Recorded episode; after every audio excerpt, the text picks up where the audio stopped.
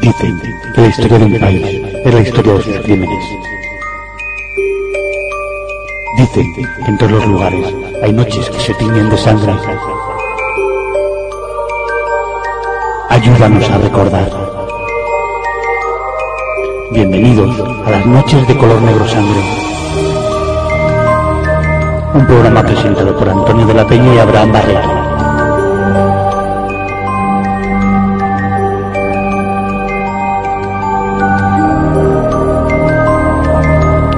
Noches de color negro sangre.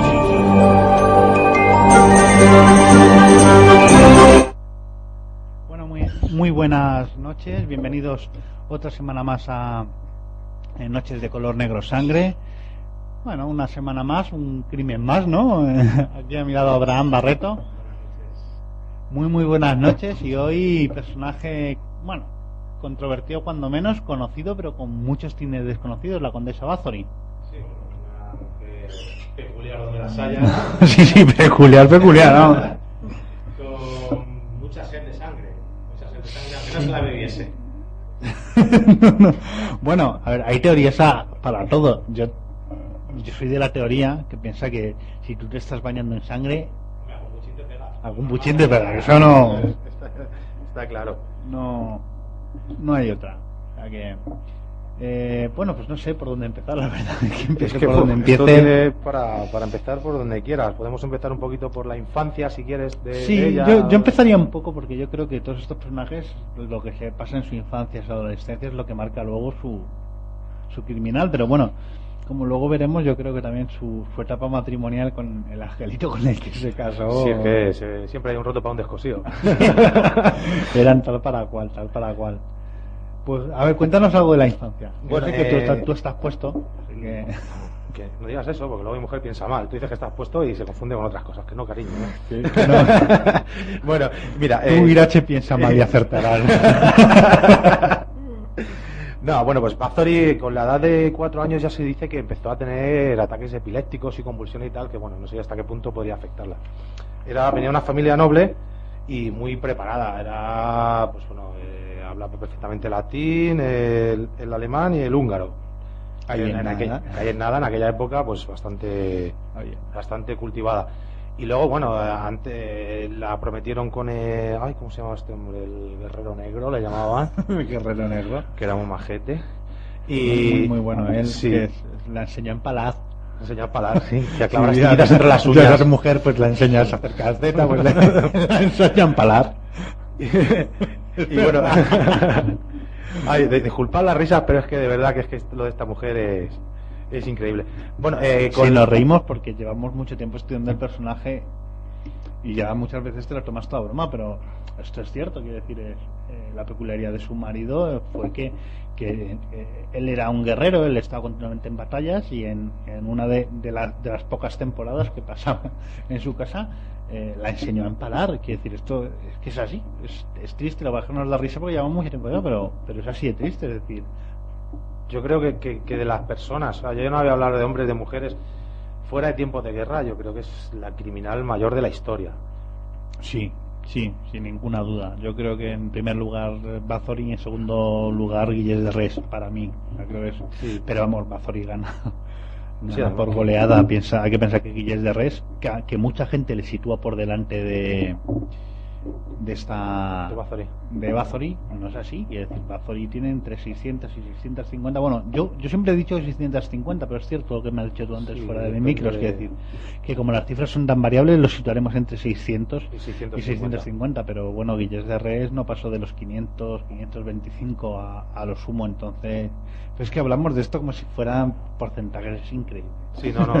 bueno, de todas formas, la impunidad con que contaba esta mujer. O sea, hacía lo que quería y, y al estar en, en su posición, pues era, vamos, tenía una impunidad total. Bueno, es Hasta- la guerra de clases, yo creo Claro. que era una época donde las clases primaban, entonces... eh, y ahí la historia, es decir, con, con las clases eh, no se podía luchar y eso le dio cierta impunidad.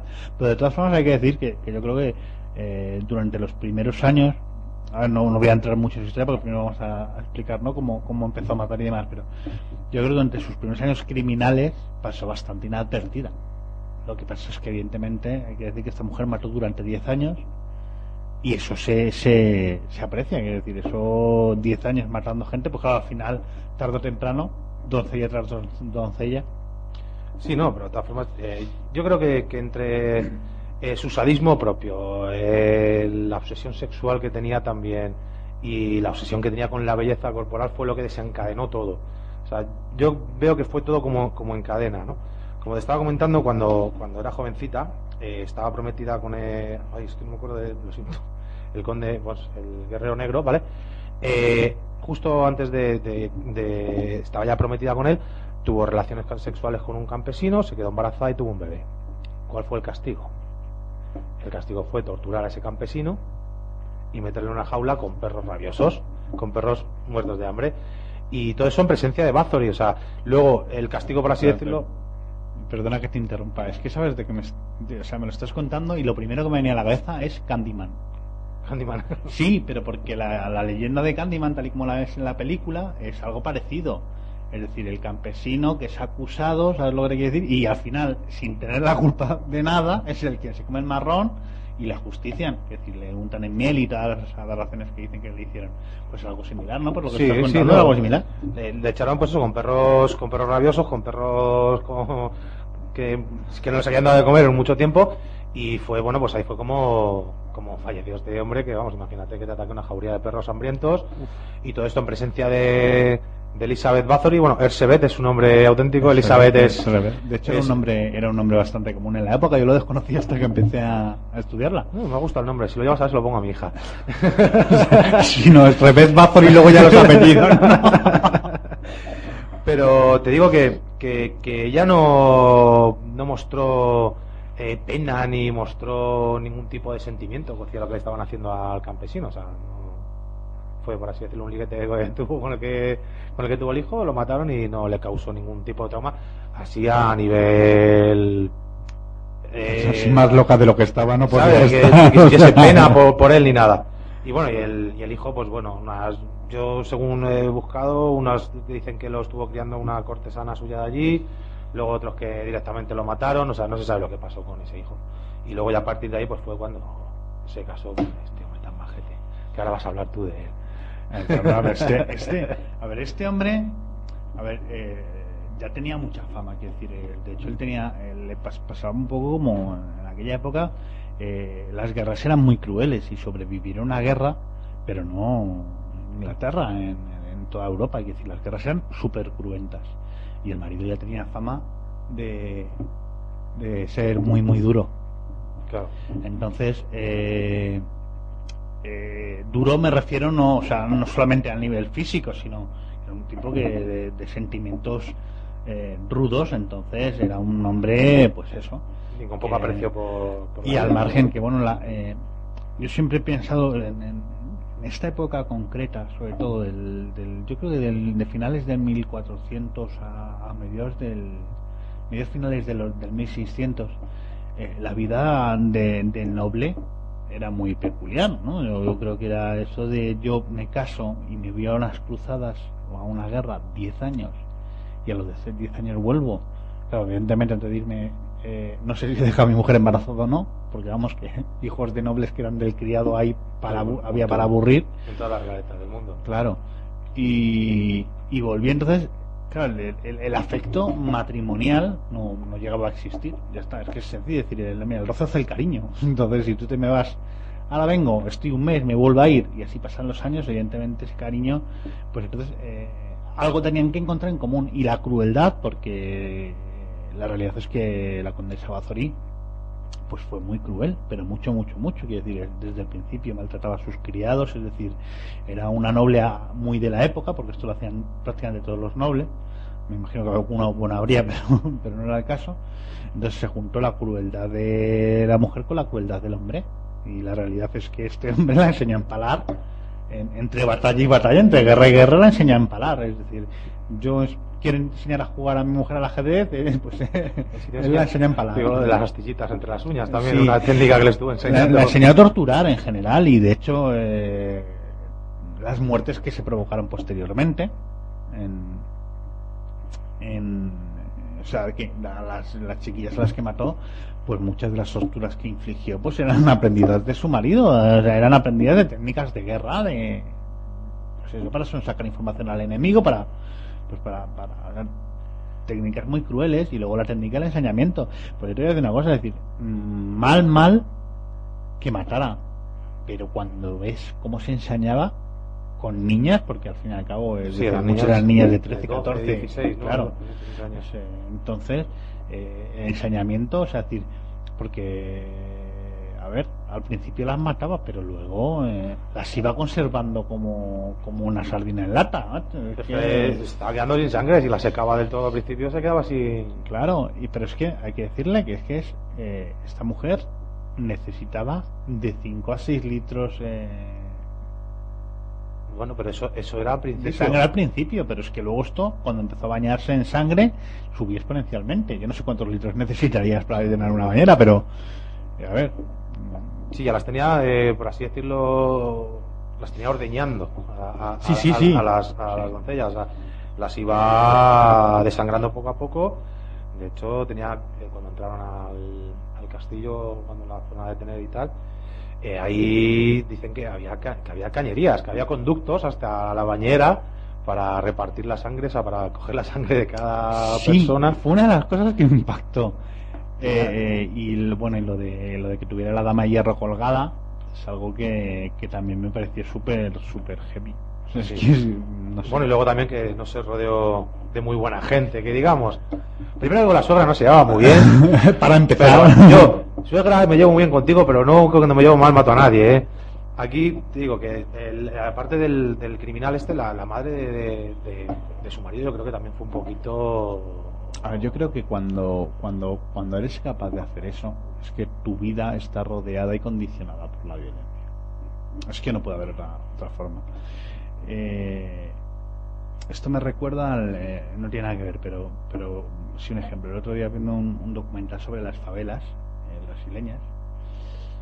Había un español viviendo allí que vivía en, en una favela y él lo decía decir bueno si aquí tú ahora ves que parece esto muy tranquilo pero no se te olvide que de una favela de repente le sale un tío con una pistola y te mete tres tiros porque sí y es lo que hay ¿no?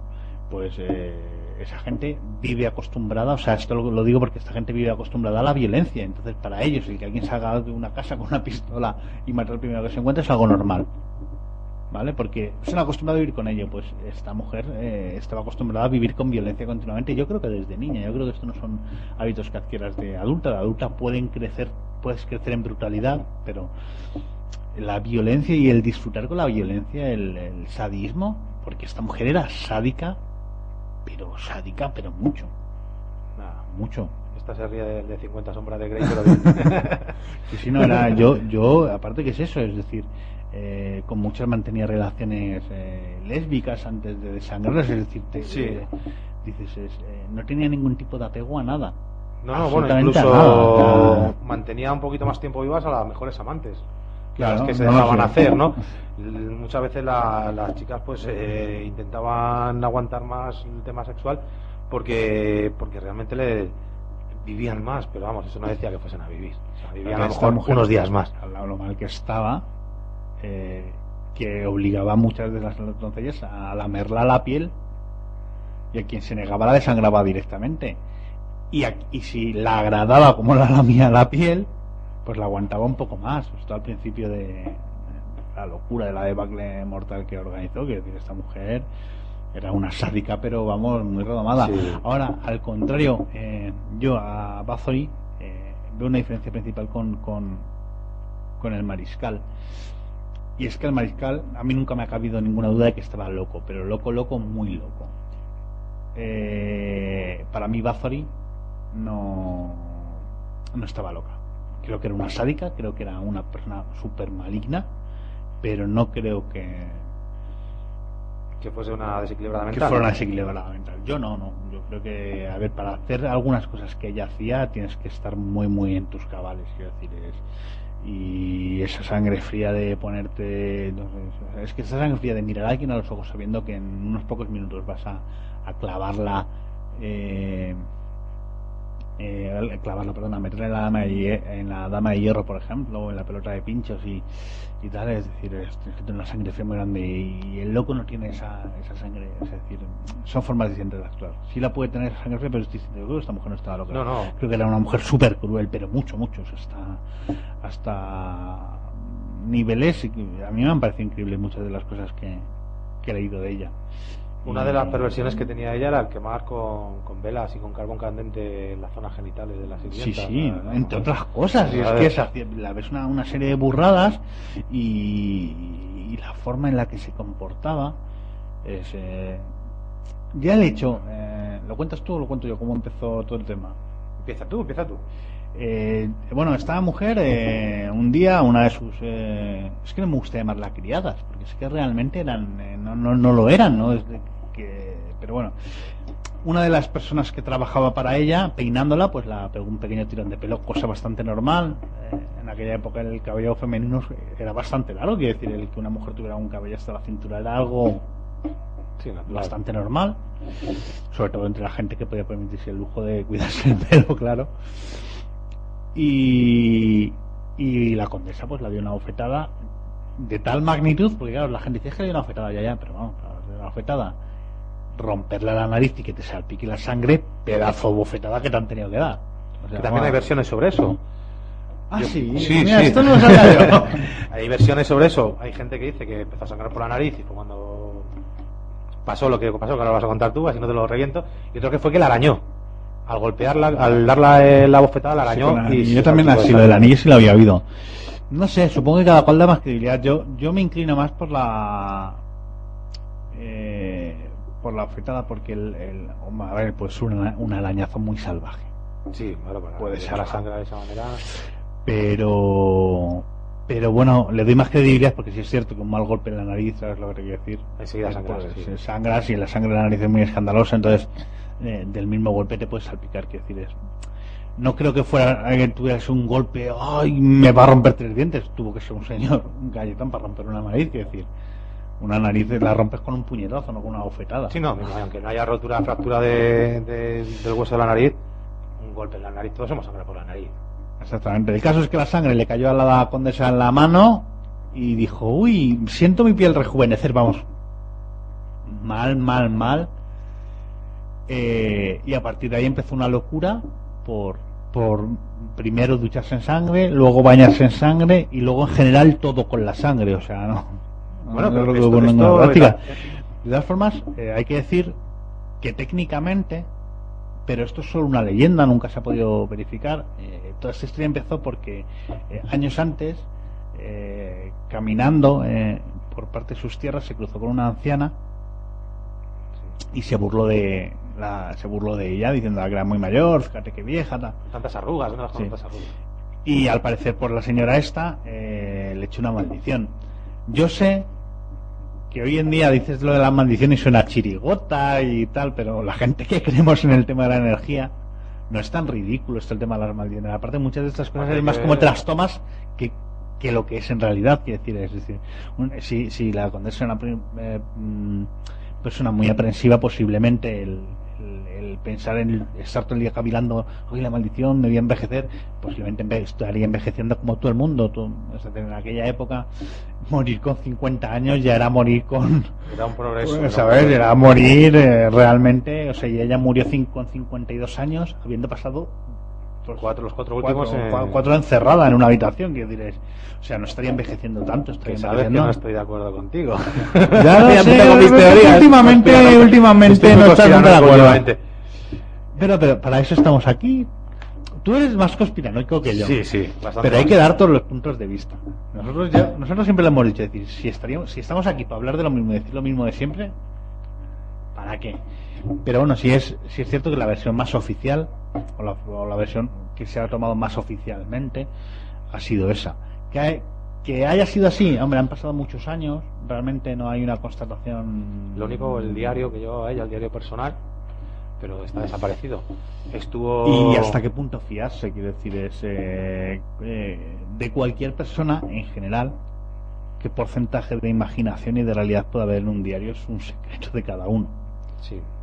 ¿Vale? Muchas veces un- hay mucha gente que, que escribe un diario muy imaginativamente, es decir, con sus deseos más que con su vida, y hay otra gente que es todo lo contrario, que escribe un diario muy realista. Entonces, aunque ese diario se encontrara, no sabes qué, qué punto de realidad y de imaginación y qué puntos están escritos desde una plausible locura o desde una mente lúcida. Es que es, es todo demasiado demasiado complejo. De hecho, yo creo que si esta mujer viviera ahora mismo, eh, pasaría el resto de sus vidas encerrada en un psiquiátrico siendo objeto de investigación para saber qué pasa por su mente en cada segundo. Porque es increíble, es increíble. Ver, tu teoría. Que... tu teoría que no eras capaz de teoría- decirla. Mi- bueno, mi teoría es que Bathory, bueno, eh, es que no hemos contado tampoco nada de ella para contar cuando estuvo encerrada y cómo estuvo encerrada, ¿no? Ah, vale, vale, es verdad, verdad, la, la teorizamos- teoría sobre el encierro. que- Ah, ya sé Ah. teoría es la teoría del encierro, ya me acuerdo. Sí, sí, sí, hombre, la tuya es buena también, pero yo me, me guío más de la oficial. Es que Eh, eres muy conformista. ya le he dado. No me digas eso, no me digas eso que la liamos. No, no es conformismo. Creo que hay una diferencia. Eh, a mí tus puntos de vista me gustan mucho porque tú hablas desde el punto de vista eminentemente de la documentación que obtienes del caso. Y eso es muy bueno, porque te hace ver muchas cosas desde un punto de vista objetivo. Yo intento siempre no solamente ceñirme al caso, sino ceñirme a la época que está viviendo, en la que se está viviendo ese caso. Entonces, analizar las cosas de otra forma. Que eso no te da más razón. No, no, no. Hay veces que te da más razón y hay otras veces que para nada te da más razón. Pero bueno, yo intento eh, siempre aplicar un poco la, lógica de la época. Pero, por ejemplo, en este caso, tú antes has dicho la jauría de perros y la versión más creíble es que fue que no, no, no es que fue una jauría de perros, sino una jauría, se puede llamar jauría de cerdos. Pena que en aquella época se utilizaba bastante, quiero decir, en aquella época ese tipo de vendetas y de... O sea, un cerdo Sí. que lleva un, un mes sin comer puede ser muy violento, pero mucho. O sea, no te voy a decir enfrentarte a tre- a 30 cerdos hambrientos. Esto es muy salvaje, es, es triste, pero es así. O sea, te puede hacer mucho más daño. Date cuenta que un cerdo te embiste y ya te arregló tres costillas. Sí, perfectamente. Y, y, y la teoría más era que, era que habían sido una jauría de cerdos, sin embargo, pues me cuadra más lo de la jauría de perros, creo que es más Hombre, son gente de la nobleza, cazadores, supongo. Claro. Esta gente siempre Por eso te digo que no es que sea más conservador, es que intento, tenemos la perspectiva muy distinta, pero porque yo siempre intento cuadrarlo todo desde el punto de vista histórico. Ya te digo, a veces eso, pues te hace raro, ¿eh? Sí, Mucho, no, pero más de una y más de dos, que me da el, cumpillo- el puntillo conspiranoico. Claro, Le estoy claro, dando vueltas a la cabeza. Como no me creo al 100% todo lo que ponen en los libros y no, no me lo creo, porque como bien sabemos, la, la historia la Ah. cuentan los ganadores y la gente como, según le interesa. Entonces, no siempre. A ver, que luego. Lo oficial formas- es lo oficial y luego está lo, lo mío. Yo te voy a decir una cosa, yo eh, siempre soy de las personas que piensa que lo que queda en la leyenda de un personaje, sobre todo como la condesa Bathory, siempre suele ser exagerado, una magnificación del tiempo. Eh, o sea, perdón, normalmente con este tipo de personajes. Eh, pero sin embargo, con la condesa Bathory, creo que no se exagera, es decir, a lo mejor no hacía las cosas tal y como, como el tiempo las ha dejado, porque siempre se entiende a, a, a la drasticidad, ¿vale? Entre otras cosas, esta mujer ha pasado a la, a la historia como la, la vampiresa Bathory. Entonces, es decir, ha sido acusada de vampirismo en cantidad de, de ocasiones. Los rumores sobre si bebió o no sangre siempre la han acompañado. Entonces, claro, interesa una mujer cruel, muy cruel, que se bañara en sangre, ¿qué tal? Entonces, eh, muchas veces en este tipo de personajes eh, se confunde, se magnifica mucho, ¿no? O sea, lle- llega, llega a nuestros tiempos muy magnificado, pero no creo que, en- te lo digo totalmente, no creo que, en este, que este sea el caso, ¿eh? Yo creo que esta mujer era suficientemente cruel para hacer lo que mm, ha trascendido en el tiempo y muchas cosas que seguro que no, que no sabemos. que no sabemos, probablemente. También puede ser que, que no haya sido tan. Hombre, a tan ver, sádica. eh, A ver, sí, es que a ver, vamos a no, ponernos no quiero defenderla, Claro, ¿eh? que- que- claro, pero, mejor- vamos a ponernos en el mejor de los casos. Que en vez de 650 doncellas hubieran sido 200. Es que aún así Sí, es una barbaridad. Es una, es una barbaridad. salvajada. Es decir, es que, o sea, por mucho que bajes su- sus números, ¿vale? Eh, son aún así escandalosos. Pero es que aún hay cosas que la gente intenta no creerse y que son realidad. Es decir, es la condesa Bathory, o sea, hay una constancia de que pidió, encargó una dama de hierro. Bueno, Vale. la dama de hierro y, y lo de la esfera que estábamos hablando. Sí, pero, también. pero de la dama de hierro hay una constancia. Es decir, no era la primera noble, ni la última, por supuesto, que pediría una dama de hierro. Quiero decir, era un método no común, es decir, porque era muy salvaje, pero bueno, que se, queríamos que algunas personas utilizaban. Entonces hay una constancia que esta señora encargó a Italia una dama de hierro. Es decir, es toda la historia de la dama de hierro colgada y tal, eso es una realidad que ha sido así y ya está. Es decir, a lo mejor puedes no creerte lo de los canales, lo de la bañera, vale, pero es de las partes más salvajes hay constancia de que fue así. Y, y es muy duro, pero es que es la realidad. Es que es, eh, me gustaría que contaras algunas de las aberraciones que ha podido llegar a hacer esta mujer, porque es que Bueno, pues tengo lo que te he comentado de, de lo que hacía con los genitales. Luego hubo La esfera, la esferita, la sí, esferita esa es muy buena, Hay una esfera que era, bueno, encargó una esfera con, con, con, con pinchos de una pulgada, o sea, imagínate, pinchos de una pulgada, lo suficientemente estrecha como para no poder sentarse y lo suficientemente baja como para no poder permanecer de pie. Con lo cual, eh, pues eh, eh, Urco este, eh, el Torco, perdona, Torco, Torco, uno de los secuaces, se dedicaba a menear la esferita con la chica dentro para que no pudiese estar apoyada en nada y estuviese continuamente pues lesionándose y pinchándose con esa y siguiendo sangrando. La- hay que decirle a la gente que el torco era, que luego fue uno de los condenados eh, por, la, por la justicia, fue uno de sus más leales vasallos, es decir, eh, no solamente la acompañó en muchas correrías, sino que muchas doncellas murieron en manos de este... no sé Ah, sí, a mí me ha hecho mucha gracia el nombre de una de las brujas que estaba con ella, porque también estaban brutas, brujas para, para hacer rituales con ella de, de magia negra. Y me hizo mucha gracia una que se llamaba Dárbula. Ostras, Digo, es que este no- me la anoto. Este, digo, Este Dárbula. Estaba Dorotea Ascentes y, y Dárbula, que eran con las que hacía las misas negras. Y luego, bueno, pues tenía también la condesa Joans Ujvari. Si el otro día lo pasé mal con los chinos, pues ya no te quiero decir con el húngaro. Y luego tenía su su su niñera que era Ilia- Iliana Jo, Jo, no sé si Jo o yo, Oh, ¿vale? yo me, o sea, Yo me ya, imagino. o sea, yo. O sea, que no, no estaba ella, no era una cosa que hiciese ella sola. Yo ya no sé si el séquito lo hacía ella también por, Eh. por sadismo, porque también sería una parte a estudiar, o simplemente por mantenerse en vida. Pero yo creo que en el caso de las brujas, eh, las brujas, sobre todo, más que nada Dárbula, por el nombre que tiene, Pero, pero yo no sé por qué a estos personajes siempre les acompaña este tipo de otros personajes. Quiero decir, con Guillés de Res también presenciamos esto. Se rodeó de, un montón de gente para intentando invocar al diablo, se hace una serie de cosas. Esta lo hizo por la belleza, eh, Guillés de Res lo hizo por su fortuna, quiero decir. Es, pero en cualquier caso, no sé por qué les da por rodearse de, de ese tipo de, de gente. De todas formas, vamos a hacer una muy pequeñita pausa, pero muy pequeña, ¿eh? O sea, no, que no vayáis. O sea, os da tiempo ir al servicio, pero volado. corto, corto. Y ahora continuamos aquí en, en Noches de Color Negro Sangre.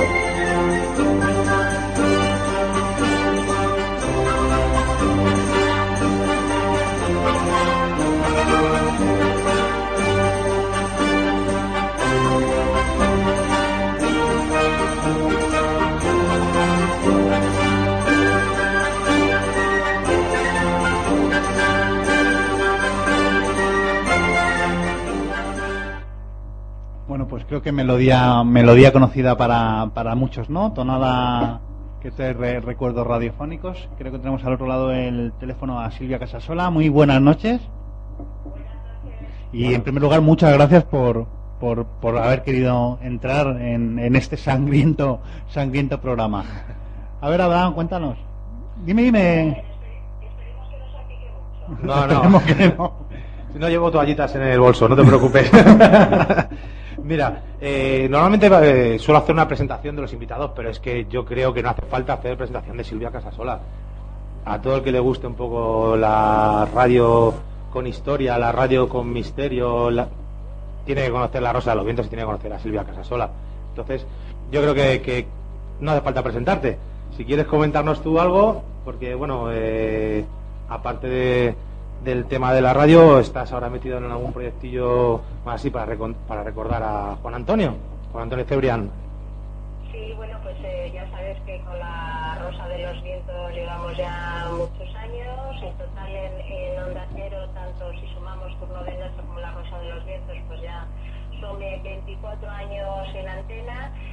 Y bueno, pues desde el 20 de octubre de 2007, el creador de estos programas, que, que fue mi marido, Juan Antonio Cebrián, pues falleció.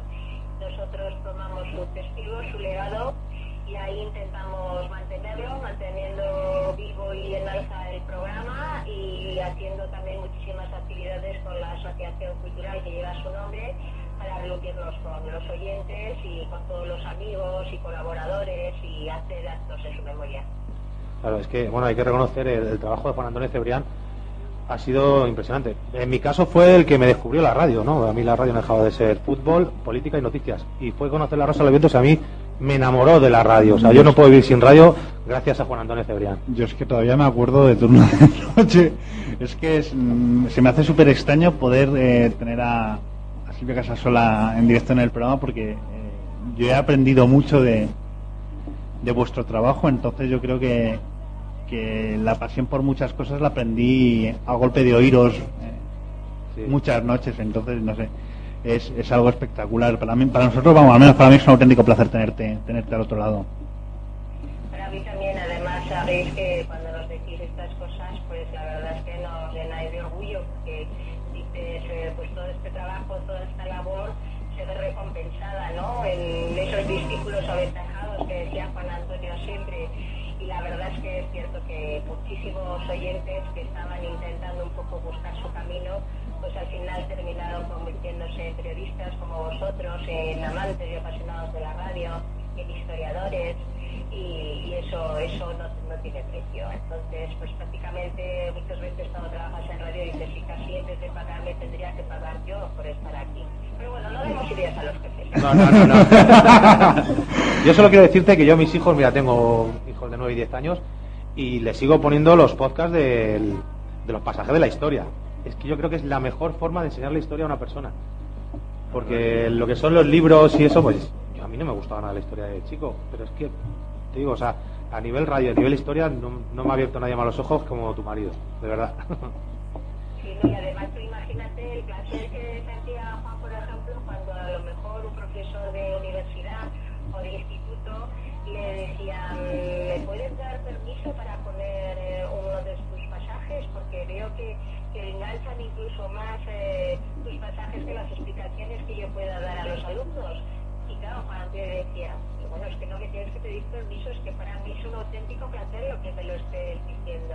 Así que nada, y, bueno, y, la verdad es que aún hoy, como tú comentas, muchísima gente a través de los podcasts pues sigue descubriendo historia y sucesos y, personajes y, más de, de un profesor pues sigue poniendo esos, esos mensajes. Pues bueno, tenemos que seguir entendiendo, encendida la llama de Juan Antonio. Uy, Nosotros por nuestra parte final, ¿eh? vamos a hacer todo lo posible, digo, porque soy admirador. eh, bueno, no, no, no tengo palabras hacia, hacia su persona, de verdad. En Crevillente creo que la semana que viene hay una actividad, ¿no? Por si quieres también informar un poquito en, la- en el Centro Joven, que vaya a su nombre. Y bueno, mira, el 13 de marzo, el viernes,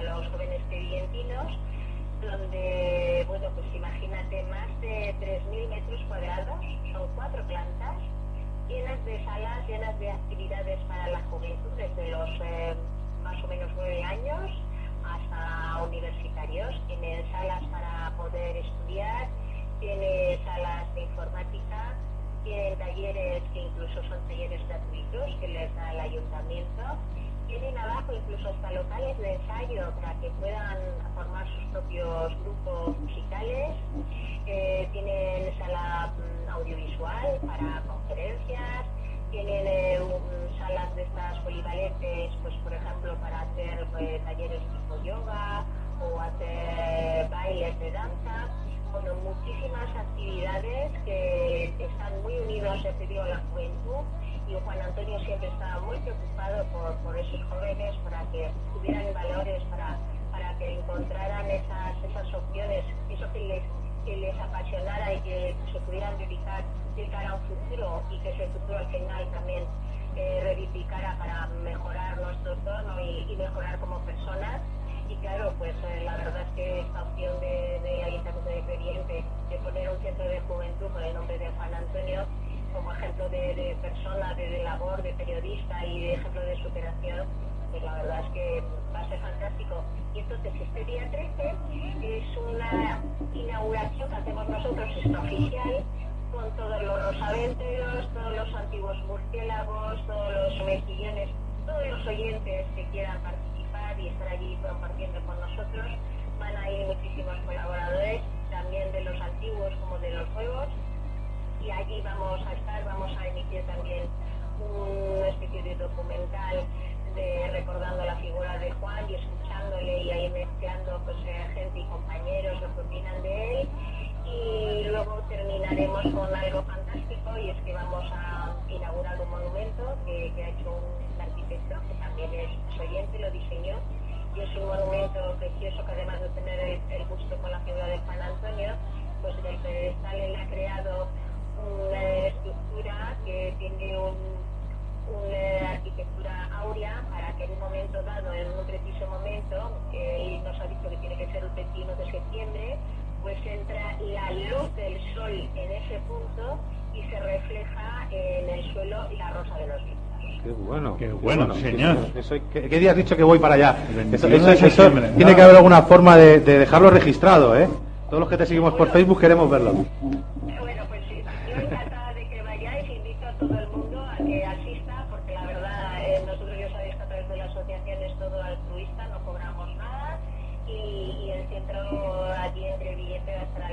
Todos nosotros.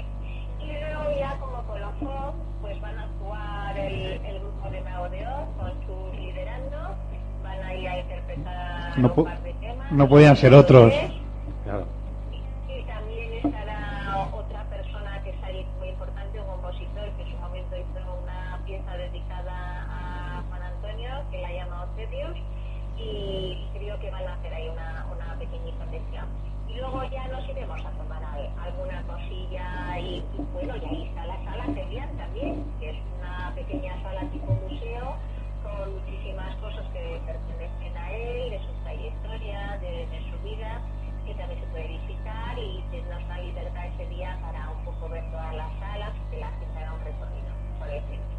Bueno, pues haremos alguna escapadita cuando podamos. Yo, Cuando para la presentación imposible, pero vamos, eh, de hecho ya te comentaba antes, Silvia, que, que en Semana Santa pasaré por esa zona y haré lo posible por ir a verlo.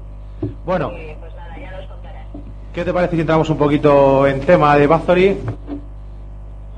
Como hemos estado comentando, bueno, pues hemos comentado un poquito la historia de cómo comenzó ella con su, su carrera de criminal, por así decirlo, a partir de la famosa bofetada. Entonces era por si nos querías tú dar algún punto de vista que tengas sobre, sobre ella, sobre su, Pues sí, su psicología, su forma de actuar. eh, ¿cómo, ¿Cómo lo veis tú a, a Bathory, todo el- todos los delitos que estuvo, bueno, delitos, que son- Bueno, ¿qué eres? Que... todos los crímenes que realizó? Sí, esta mujer. Pues mira, la, la, po- la pobre Bathory, como sabéis, pues eh, ella está casi como mujer de honor en el libro Guinness de los Récords, como la, la asesina múltiple mayor de la historia. Hay unas cifras que la verdad es que son escalofriantes, a veces dicen que si 650 víctimas, que si 630, ese es el número reflejado en el Guinness de los Récords, que son 630 aunque en realidad en las actas del juicio lo único que hay constatado son 80 víctimas, que ya son bastantes. Sí, Pero bueno, la verdad es que sí, que la leyenda negra que tiene Elizabeth Bathory, o Elizabeth Bathory como la llamaban, la verdad es que es, es ba- bastante prolongada y a lo largo de los siglos pues yo creo que cada vez se va acrecentando más como, como maluca y, y perversa. De ella pues se ha dicho prácticamente de todo, desde que su familia ya estaba bastante trastornada porque era endogámica, pues como las antiguas casas nobiliarias que sí, entre primos. ellos, entre los primos y bueno, pues ya sabéis las, las mezclas y las caras que hacen de la sangre. Y luego pues que también pues era una familia un poquito atípica, pues porque les gustaba mucho el tema del esoterismo, les gustaba la magia negra. eh,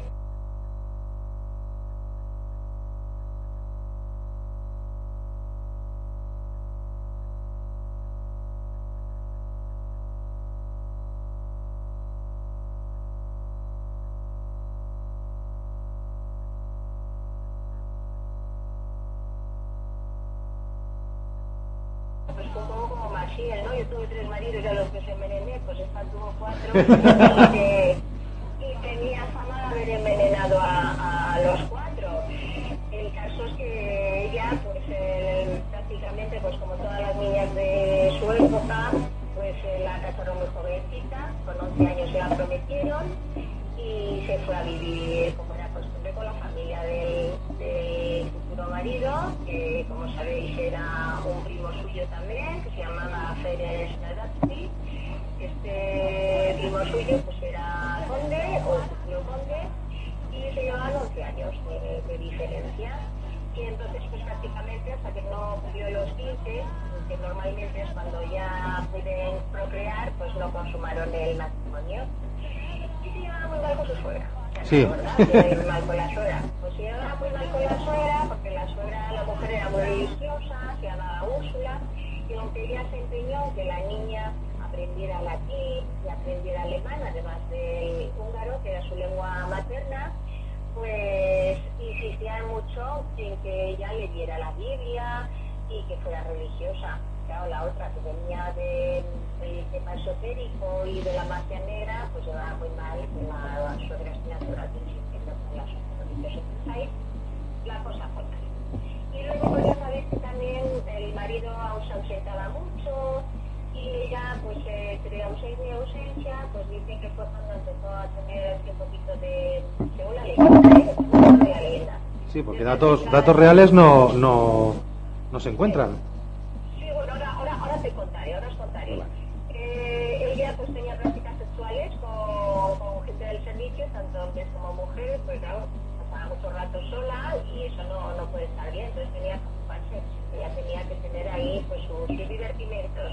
Y también dicen que incluso antes de casarse con el marido, en el tiempo que estaba viviendo con la familia de su esposo, de su futuro esposo, pues tuvo un embarazo, cuando tenía 14 años, y que al susodicho que sometió la afrenta, pues le castraron y le tiraron a los perros para que se lo camparan, que al niño se lo quitaron y bueno, luego ella ya se casó con Pérez y no pasó nada.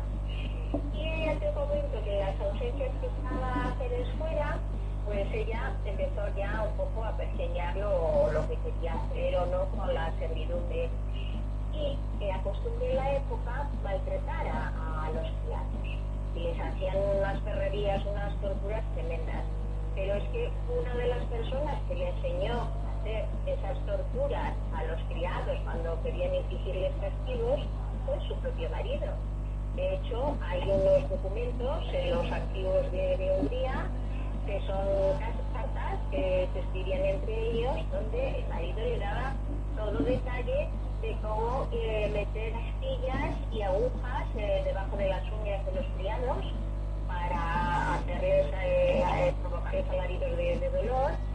Pero a ella eso, pues como que no le gustaba nada. A ella le gustaba más coger y en pleno invierno, imaginaros la zona, porque eh, esta familia pues era en la zona de Transilvania, en la zona de los Cárpatos, o sea hacía un frío tremendo, pues ella le gustaba en pleno invierno sacar a los criados, sobre todo a las criadas, a las doncellas, y tirarlas cubos de agua helada, ellas las llevaban solamente una túnica para protegerse de- del frío, y cuando ya estaban a punto de hipotermia, pues entonces las metían dentro del castillo, al lado de la chimenea, y cuando volvían a coger calor, las volvía a sacar y las volvía a ya los, los tuvo que vamos, que tenía un carácter maravilloso. Sí, sí, muy agradable. He escuchado, he escuchado también que, que llegó a hacer esculturas de hielo con las propias, con las propias criadas. O sea, que las dejaba congelar y luego le echaba una capa de agua por encima para hacer eh, las esculturas con, la, con las propias criadas dentro. Claro, porque ella tenía, oye, si se moría, pues que era una soja la, la criatura, ¿no?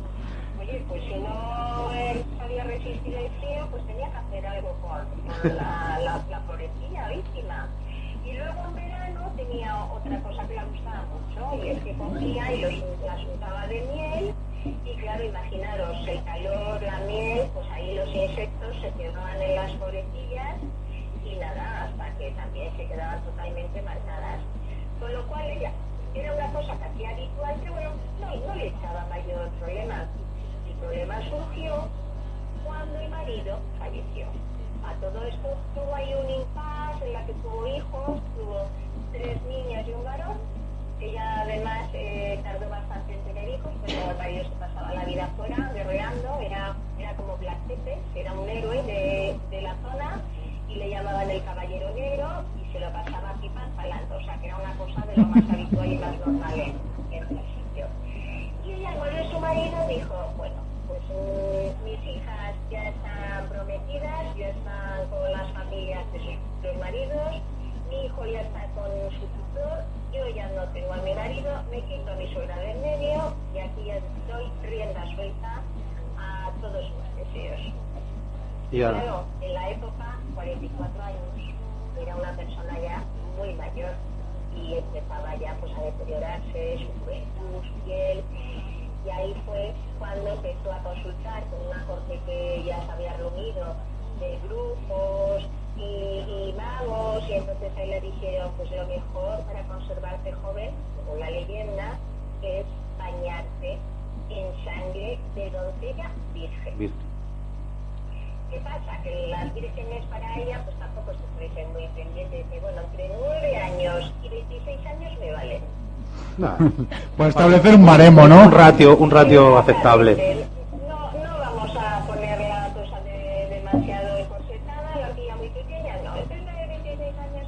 Ah, no, pero, pero una, una condición indispensable era que tuviese entre 12 y 16 años y, y estuviese buena. No le valían las feas ni las tullidas.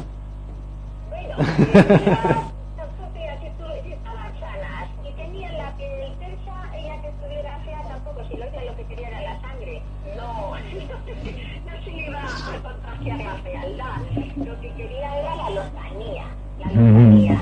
Y entonces, claro, ella, lo que tú decías de la bofetada, eh, se supone que ahí es cuando realmente se le despierta al darle ese pedazo de bofetón algunos dicen que fue una costurera que la pinchó con una aguja. Otros, la mayoría, es que le dio un bofetón a la criada que la estaba peinando y la dio una hemorragia nasal, la salpicó y vio que donde había caído la sangre su piel se ponía mucho más blanquecina, más bella, más tersa y como ya los eh, grupos le habían aconsejado que ese era el sistema, bueno, pues voy a probar.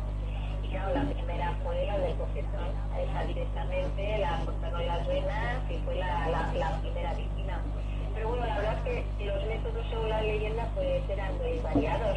Si tenía mucha prisa para darse esos baños de sangre, les cortaban las venas. Las que ella veía que estaban mejor, que eran las lozanas, o que su sangre le podía dar mayor belleza, pues las hacía así cortecitos para que perduraran y se prolongara su agonía y a la vez ir extrayendo la sangre de una forma casi como de ordeñar a las, las Sí. doncellas. Y luego había otras veces pues que directamente utilizaba el artilugio ese terrible que se conocía como la dama de hierro, que era como un sarcófago que tenía forma de mujer con unas cuchillas en el interior metía a la pobrecita víctima dentro de ese bicho, esas cuchillas estaban en diferentes puntos, pero nunca en órganos vitales, y lo cogían, lo subían, la dama de hierro, lo ponían en el techo, y entonces ella, casi como si fuera una lluvia dorada, le ponía debajo y se daba la ducha correspondiente de, de sangre y vamos, se quedaba encantada. pero es que encima era tan exquisita que para prolongar todos los eh, poderes de la tersura de su piel, no consentía en que la cogieran con una toalla y la secaran, que hacía que las doncellas, la- las personas que le servían, la secaran lamiéndole la piel. Madre. Sí, sí. De, de tal manera que si alguna le daba asco de estar chupando esa sangre, que a saber cómo estaría ya reseca y asquerosa, pues eh, si veía que ponían pegas, ya sabía que era la próxima víctima. Y a las que no ponían ningún pero, pues a esas las ponían. Se aguantaban un poquito más antes de, de, de degollarla. Va- valiente personaje, realmente.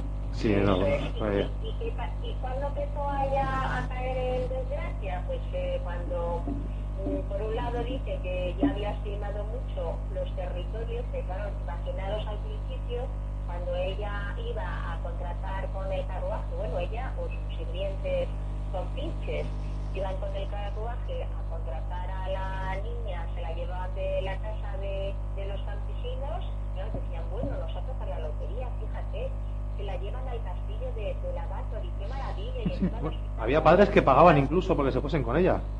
Claro, y encima se quitaban una boca que alimentar, porque claro, los chavales, los hijos, pues trabajaban la tierra, pero las niñas en, toda la población campesina, pues la verdad es que era un, problema, ¿no?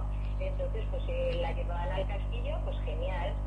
Cuando ya empezó a correr rumores, que había que se oía que la población empezó a decir ese castillo está maldito, ya empezaron a tener la mosca detrás de la oreja, veía que con mucha seguridad iban a, los poblados a, reclutar a estas niñas y empezaron a esconder a las niñas.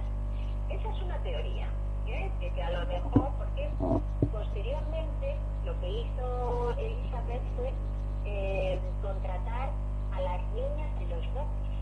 Eso se supone que fue su gran error. Entonces, dicen que porque la población campesina ya se había asustado y dijo, pues ya no damos a nuestras hijas. Pero otra teoría es que seguramente Elizabeth, por mucha valla de sangre que se diera, no terminaba de recuperar esa juventud que ella deseaba. Entonces dijo, bueno, pues voy a probar entre las niñas jovencitas vírgenes de noble cuna, a ver si estas, que se supone que llevan muchísimo más tiempo con una piel más delicada, pues eso me lo transmiten y me dan esa eterna juventud, que es lo que yo estoy. Y esa es una teoría plausible de por qué a lo mejor empezó también a reclutar a estas niñas en los nobles. A se les decía pues que iban a ser damas de compañía, que las iban a buscar un matrimonio perfecto en la corte, porque claro, Elizabeth tenía unos contactos Ella era sobrina del rey de Hungría, Matías II. Era prima del rey de Polonia, porque la familia Bathory eh, tenía sus tentáculos totalmente extendidos por toda la zona. Entonces tenía unos contactos magníficos, tenía riquezas, con lo cual que ella, que era condesa, mm, dijera que podía proporcionarle su peso a las niñas, pues también los nobles correspondientes pues no dudaban enseñaban a Pues nada. Sí. Fue donde empezó a, la gente a sospechar, ¿no? Claro, claro. Entonces, ¿qué pasa? De las niñas eh, nunca más se sabía, no volvían los familiares a, a tener noticias de ellas y empezaron las denuncias al rey de Hungría a decir que ahí estaba pasando algo. Por un lado, los eh, campesinos cuando fueron a denunciar pues no les hicieron mucho caso, pero claro, cuando ya fueron los nobles ya mandaron a, una persona a investigar, que era también otro primo suyo, que se llamaba Jorge Tucho, y él pues, pues fue a investigar allí y no encontró ninguna oposición, que claro, ella estaba viuda, no tenía un ejército que la defendiera, y cuando entró en el castillo, bueno, se encontró, según cuenta la leyenda, tremendo, porque había una pobre muchacha desangrándose en el salón, estaba eh, en los territorios de alrededor con cadáveres tirados, porque al principio pero se molestaban en enterrarlos, pero luego ya la cantidad fue tan tremenda y como se supone que ella era prácticamente inmune al ser noble, pues ya ni, se preocupaban de enterrar los cadáveres y se encontraron allí restos eh, varios de, de cadáveres de muchachas. Cuentan también que esta fuerte de grupos que tenía, además de participar en las orgías sexuales, porque ella decía que aunque casado y tenía cuatro hijos, en realidad lo que era era lesbiana y antes de matar a sus víctimas, de extraer su sangre, pues lo que hacía era tener orgías sexuales con ella, con ellas que muchísimas veces terminaban cuando les pegaba ya de la explicación que le daba mordiscos en, las mejillas o en los pechos, vamos, que no se controlaba. Este investigador, Antonio de Castillo, pues también bajó al sótano, y allí ya lo que se encontró fue tremendo, porque ahí era como un poco su, su laboratorio de torturas, ahí había víctimas que estaban todavía prácticamente muertas, pero que habían sobrevivido con muchísimos cortes, rodeadas de excrementos, pues eso, maltratadas, una, una vida terrible. Y, y claro, con todas esas pruebas pues, eh, fueron todos apresados y, y se celebró, se celebró. Pues eh, a ver, se nos acaba el tiempo, pero me gustaría, Silvia, si puede ser emplazarte al jueves que viene, porque todavía nos queda mucho que hablar de, de la condesa. El, el viernes, el viernes, perdón, el- no sé.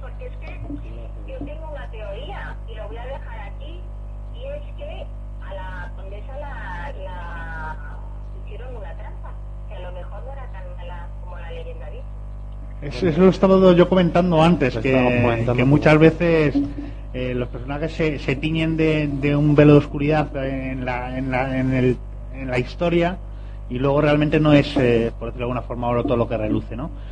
Pues nos queda- es que nos queda mucho por hablar, porque Sí, nos mira. queda hablar del juicio y... El viernes que viene ya está ocupada con el evento de. Ah, es verdad, de es cierto, es cierto. Eh, ¿Te viene bien para, de- para la próxima semana? No, para la siguiente, para el día 20.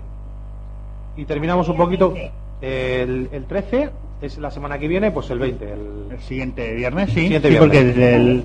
Y ya terminamos, que yo también tengo unas cuantas teorías elucubradoras por ahí de sobre Bathory, porque no termino de creerme todo lo que nos cuentan tampoco. No, no, bueno, dudas hay, dudas hay. Muy bien, vamos, vamos a intentar eh, dilucidar qué hay de verdad y qué hay de mentira. Perfecto. Perfecto. Pues muchas gracias Silvia y sinceramente te, te agradecemos mucho que hayas, que hayas formado parte de nuestro programa y nos sentimos un poquito más grandes gracias a ti. Pues sí, la verdad es que sí. Muchísimas gracias y, y hablamos en, en, nada, en dos semanitas te volvemos a tener en directo. Muchas-. De acuerdo, Venga, muchas perfecto, gracias. muchas gracias, Silvia. Venga, un abrazo. Hasta luego. Pues tenemos que acabar. La verdad es que yo ya tengo ganas ya de volver el viernes, porque viendo lo que ha contado yo me muero por saber qué piensa del juicio. Esto va a ser espectacular, sí, sí, sí, espectacular. bueno. El juicio y la condena puede ser espectacular, pero tenemos que acabar. La verdad es que hoy, sin darnos cuenta, lo es. Sí, se ha pasado el tiempo volado y, y nos falta tiempo. Nos falta tiempo. Vamos a tener que hacer un programa más largo. Pues gracias a primero a David por estar a ese lado.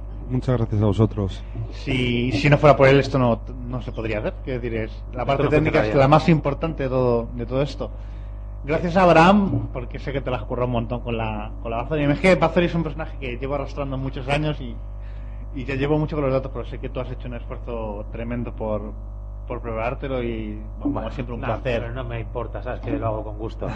Yo que creo que también soy un poco sadiquillo. ay, ay, ay. Pues no, muchas gracias. Gracias a todos los que estáis ahí a- al otro lado. Pero sobre todo, gracias a los que nos habéis defraudado, porque sois los que cada día nos hacéis un poquito más fuertes. Venga, que va por vosotros. Y una cosita, ánimo, que si pica es que está curando. Eso está bien. Y yo quería aprovechar para saludar a mi hermano de Las Palmas, Miki, que sé que nos está siguiendo de primer día y es una persona muy especial para mí. Miki, que te quiero, chacho. Y bueno, también gracias a esos dos pitufos que están por ahí que han aguantado pacientemente Pobrecitos míos. que acabara el programa y David que por supuesto lleva aquí todo el día y ya me imagino que tendrá ganas de irse a su casa. Muchas gracias por haber estado ahí al otro lado y hasta el próximo día amigos.